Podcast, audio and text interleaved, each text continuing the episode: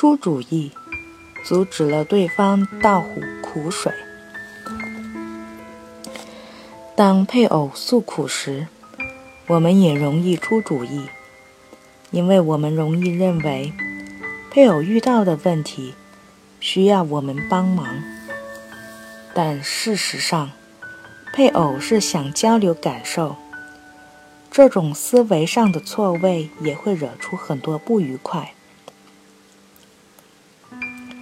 心理学家徐浩渊博士在《我们都有心理伤痕》一书中举到了这样一个例子：妻子累死我了，一下午谈了三批客户，最后那个女的挑三拣四，不懂装懂，烦死人了。别理他，别跟那种人生气，不值得。提建议。那哪儿行啊？顾客是上帝，是我的衣食父母。觉得父觉得丈夫不理解她，烦躁。那就换个活儿吧。接着提建议。你说的倒容易，现在找份工作多难呢。甭管怎么样，每个月我还能拿回家三千多块。都像你的活儿是轻松，可是每个月那几百块钱够谁花呀？眼看淘淘就要上大学了，每年的学费就万八块吧。觉得委屈，丈夫不理解，还说风凉话，开始抱怨：“嘿，你这个人怎么不识好歹？人家想帮帮你。”怎么冲我来了？也动气了。帮我！你要是有本事，像隔壁小平丈夫那样，每个月挣个四五千，就真的帮我了。看着别人好，和他过去，不就是那几个臭钱吗？有什么了不起？这是一次糟糕的沟通。妻子只是想倒倒苦水，但丈夫把苦水当成问题，急着出主意解决问题去了。如果他放弃这种意识，而只是倾听，那就是另外一种情形。急死我了！一下午谈了三批客户，最后那个女的挑三拣四，不懂装懂，烦死人了。大热天的，再遇上个不懂事的客户，也是够呛的。快坐下来喝口水吧，把他平日爱喝的冰镇酸梅汤递过去，对感受表示理解。哎，挣这么几个钱不容易，为了淘淘今年上大学，我还得咬紧牙干下去。感到了丈夫的理解和关切。继续倒苦水。是啊，你真是不容易。这些年，家里主要靠你挣钱撑着。我这个挣公家饭的人，最多能整个宽敞的房子回来。表示接受。话不能这么说。淘淘的功课、人品，没有你下力，哪儿能有今天的模样？哎。我们都不容易，感受到了接受，也回报接受。哎，厨房里烧什么呢？这么香。红烧狮子头，得意的笑。淘淘，别学了，吃饭。你妈回来了。前一种例子是错位交流，妻子想交流感受，想宣泄烦恼。丈夫却想解决问题，结果误解产生。第二个例子是丝丝入扣的交流，妻子道出的郁闷得到了丈夫的理解和接受，她也回报以对丈夫的接受，在单位转下来的烦恼，短短几分钟的对话就消除了。部分推理。你的事实不是我的事实。王珂结婚刚一年就吵着要离婚，理由是丈夫刘亮不忠。两个月前，王珂的闺中密友说，他看到刘亮在大街上和一个年轻女子搂搂抱抱，看起来非常亲密。此后，王珂的几个女性朋友说，他们都看到刘亮有这种事情。王珂坐不住了，她开始她开始查刘亮的电话、短信、QQ 聊天记录。一个月后，她向丈夫摊牌了：某天某时某刻，你收到了什么样的暧昧短信？某天某时某刻，你和一个女人在大街上勾肩搭背。你在查我？刘亮勃然大怒。你这个女人太恐怖了！如果你认为别人说什么就是什么，我们离婚得了。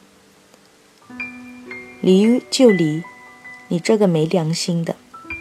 王珂哭了，但小两口实际上谁都不想离婚。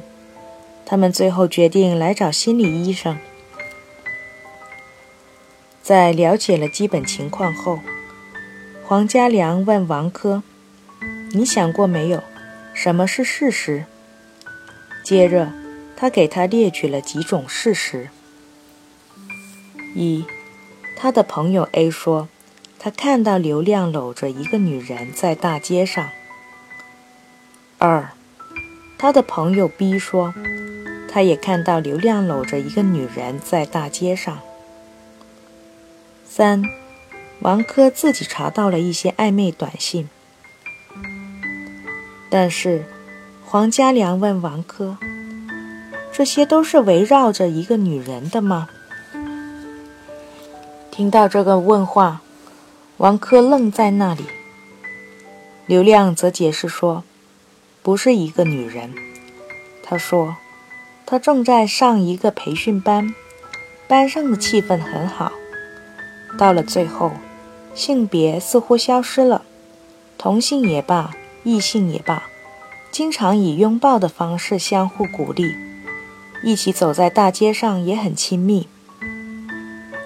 他说：“他们见到的不是事实，他们只是看到我和一个女人很亲密。但是，每次的女人都不一样，这才是事实。别人看到什么，那是别人的事情。但在我看来。”好朋友之间没有性别。我多次要你和我一起去参加这个培训。刘亮对王珂说：“如果我和他们有什么，我可能向你提这个要求吗？”老公，对不起。王珂知道自己错了。很多人看到了同样的事情，这难道不是事实吗？这是王珂的推理，但是她最缺乏的是丈夫那边的信息，这就导致她的推理是基于部分事实之上的，误解因此而产生。要防止这种情况，王珂应该在自己情绪的一开始就与丈夫进行沟通，了解他的感受和他的事实。事实推理，他常做什么等于他爱做什么。黄家良说：“我们看别人的事情，经常只是看到了表象，而不是事实。要想知道事实，就必须去理了解对方的感受，这是最重要的事实。譬如。”一对刚结婚三个月的小两口，结婚前，丈夫经常陪妻子买内衣，甚至卫生巾，对妻子喜欢的内裤的品牌、尺寸、号码也了如了如指掌。妻子经常就这一点在自己的女伴里夸耀，说找到了一个又爱她又细腻的丈夫。当但刚结婚，问题就出来了。一天，妻子打电话叮嘱丈夫帮她买内衣。电话里，丈夫答应了，但回家后，他没买回来。当妻子问起来，他就说：“对不起，忘了。”第一天如此，第二天、第三天还是如此。最后，妻子愤怒地对丈夫说：“如果你总是不记住，我自己去买好了。那你就自己去买好了。”丈夫说：“当天晚上，妻子非常生气加懊恼。她说：‘不想买就早说。’”害得我浪费时间和精力，为什么非要我帮你呢？我以前的内衣都是你买的，但你想过没？我一个大老爷们，喜欢真的喜欢买吗？你记得我哪次是很高兴的、主动的去买吗？的确没有，都是我让你买的。妻子觉得非常震惊，她问道：“既然不想买，为什么不告诉我？我怕你不高兴，怕你生气。”黄家良说：“这个案例非常经典的诠释了什么是事实。男朋友帮女孩买了几年的内衣，女孩就自动归纳成他喜欢这么做。”但真正的事实只是，男孩子是怕他不高兴。重要的不是发生了什么，而是对方是怎么感受的。黄家良说：“我们要永远记住，感受的沟通在亲密关系中是最重要的。”徐浩渊博士则说：“时代改变了。”我们爱的方式却没有改变。以前，物质很容易匮乏，所以爱的主要内容是保证对方的物质需求。但现在，物质需求已经不再那么重要，心理需求的重要性则日益突出。鉴于此，我们应该净化我们爱的方式，重视配偶或其他亲人的心理需求。心理需求的核心是感受。亲密关系的一个重要价值就在于交流，并相互理解和接受彼此的感受。